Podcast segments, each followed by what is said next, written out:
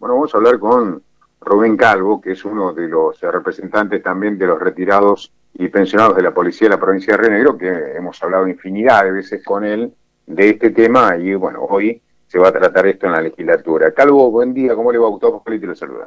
Buen día, Gustavo, un gusto estar nuevamente con ustedes y un saludo a toda la audiencia. Bueno, muchas gracias por atendernos. Bueno, ¿cómo, cómo ven esto? Eh, este, esto que se va a tratar hoy en la legislatura, justamente para ustedes, ¿es lo que estaban buscando o, es un principio? No, esto esperemos que sea un principio, esto nosotros lo tomamos como una conquista del sector, después de mucho tiempo de reclamo, uno de nuestros reclamos justamente era este, de que nuestras, nuestros eh, haberes tengan como garantía un piso mínimo, eh, dado que la legislación que está vigente, que eh, había quedado allí un vacío legal este, muy importante luego del traspaso del sistema provisional a ANSES, eh, a nuestro sector era lo único que no se le garantizaba ese haber mínimo. Hoy por hoy todos los, jubilados y pensionados de, otros regímenes sí lo tienen y nosotros, bueno, habíamos quedado sin ese, ese derecho. Eh, lo tomamos como una conquista del sector, que fue quienes propiciamos esta, esta inquietud a las autoridades del gobierno provincial la gobernadora lo tomó en la audiencia que tuvimos el año pasado y bueno, hoy se está transformando en una realidad.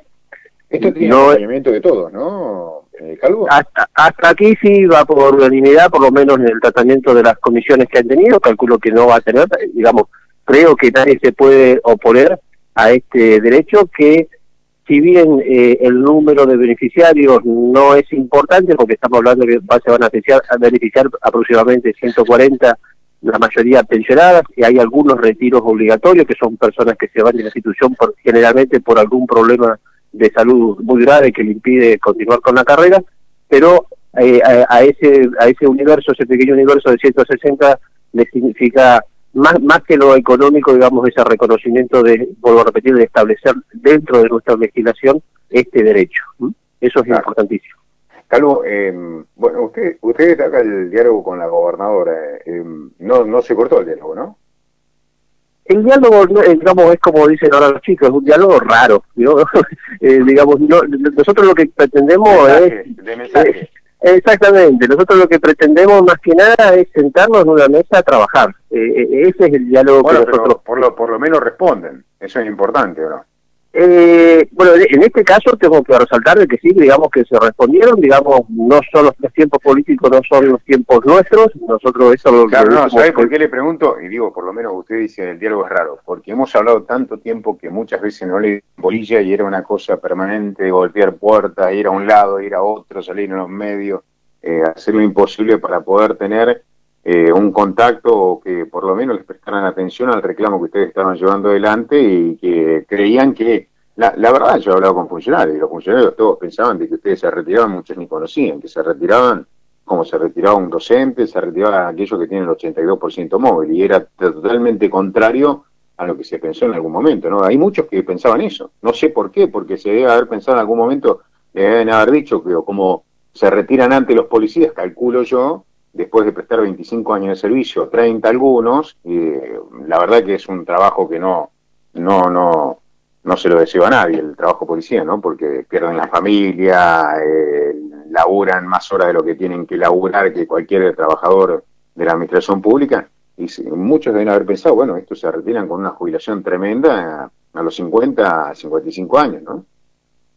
Tal cual vos lo describís, eh, Gustavo. Eh, nosotros, a partir del nacimiento del movimiento autoconvocado, que es un movimiento que nace justamente por disidencia eh, a todo lo que se venía trabajando, donde no encontrábamos un espacio de diálogo, a partir de allí el gobierno nos escucha más, las, las manifestaciones públicas han tenido este resultado, fuimos convocados a una mesa eh, hoy por hoy tenemos este, este, este, diálogo raro, como decimos, digamos, de, mensaje con la secretaria de Seguridad principalmente, con la señora Chiara Minor.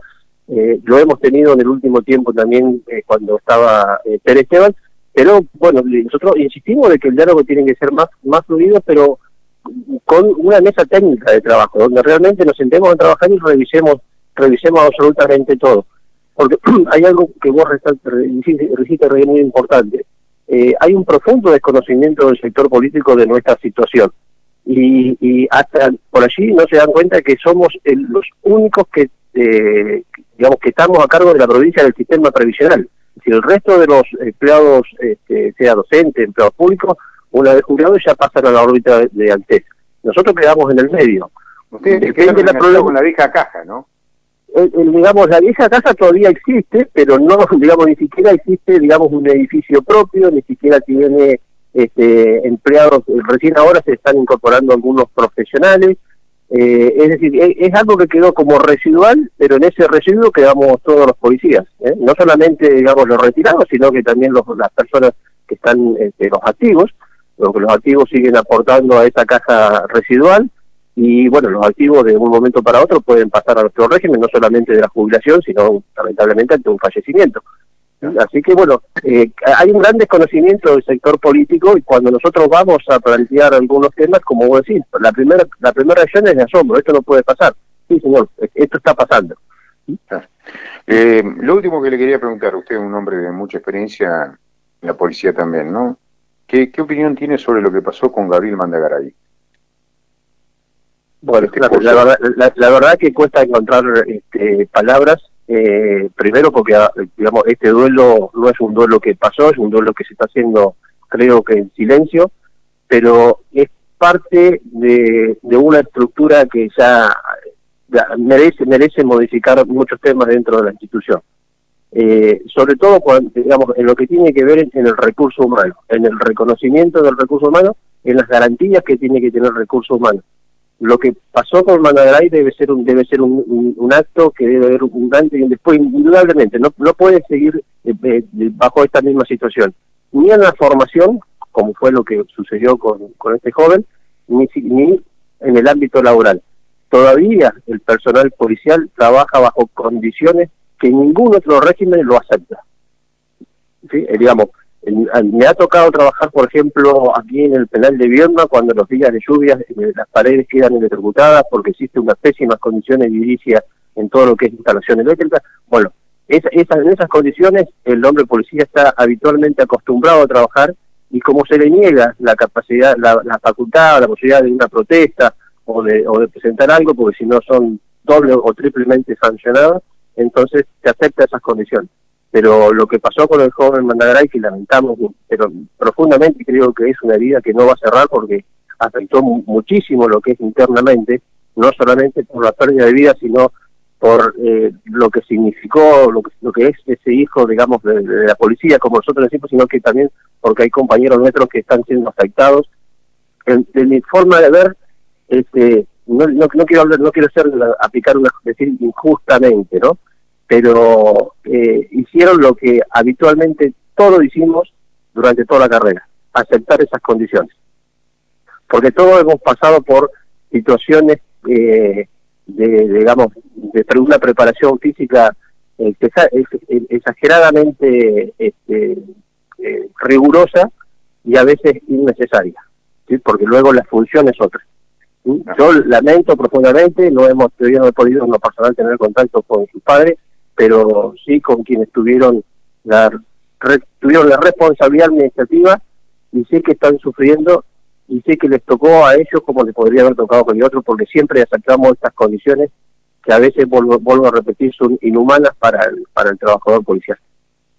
sí, porque encima es, el hijo de, de, de un jefe de policía, pero es el hijo de una persona que está en actividad en este momento y que, que la mayoría sí tienen la misma edad casi que, el papá de, que, bueno, de, Tito Mandagray, ¿no? Que era el jefe de la regional. La mayoría tiene la edad esa, ¿no? Eh, bueno, bueno, usted lo conoce de pibe a ellos, porque cuando ustedes estaban más o menos ahí yendo, ellos entraban, ¿o no? Eh, no, digamos, eh, bueno, compartimos años de escuela, de, formación, y compartimos luego cursos, y digamos, acá el apellido no, no debería importar, ¿sí? Pero sí pesa en este caso porque el joven fallecido son esos hijos de policía que acompañan a sus padres a todos los estilos. Este, entonces, eh, de alguna manera, fue un hijo que también sufrió los traslados este, y, en todas las unidades donde sus padres trabajaron, eh, ellos conocían porque nuestros hijos visitan nuestros lugares de trabajo, visitan la comisaría visitan, digamos, donde, digamos son hijos de la policía. ¿eh? Pero vuelvo a repetir, hoy el apellido, obviamente que pesa, porque son los dos padres policías jefes, pero así lo hubiese pasado a otro joven, eh, tenemos que tener la misma responsabilidad de analizar la situación fríamente y decir que detrás de, o debajo de ese uniforme siempre hay un ser humano, ¿sí? al cual primero hay que respetarlo. Salvo, le mando un abrazo grande. Listo, permitime una cosita, Gustavo, nada más. Yo quiero estar aclarado, digamos, este, porque eh, varios medios han dicho que este no es el proyecto que, que hoy se trata, no es el proyecto que nosotros pretendíamos. Nosotros queríamos otra. Sí, por eso le decía al principio, ¿no? Esto es el principio, por, lo menos se trata. Eh, exactamente, pero es el que tenemos que aceptar, es el que aceptamos porque por sobre nuestras pretensiones está lo que nosotros siempre fijamos, vamos a fijar prioridades y las prioridades estaban los que hoy van a ser beneficiados con esta ley. Así que lo aceptamos, lo festejamos y creemos que y queremos que el sector político asuma el compromiso de que este es el principio y de aquí en más podemos eh, revisar y mejorar todo lo que es el bienestar del personal policial, no solamente del retirado, sino también del personal de la actividad. Salvo, un abrazo, ¿eh? que siga bien. Gracias, gracias a usted, Gustavo, un abrazo para usted. Hasta luego. Ahí estaba Rubén Calvo, uno de los representantes, los retirados y pensionados de la Policía de la provincia de Río Negro, hablando con la radio sobre este proyecto que se va a tratar hoy del mínimo para los retirados y pensionados a partir de ahora, bueno, que lo comentaba ayer la legisladora María Eugenia Martínez, que lo mencionaba también en varias oportunidades Calvo de que esto se ha logrado también por el contacto que han tenido permanentemente con el gobierno y la puerta que se abrió con la gobernadora de la Carreras. 8 y 6, la pausa, y estamos en contacto otra vez con nuestros compañeros de trabajo que están recorriendo la calle en esta mañana.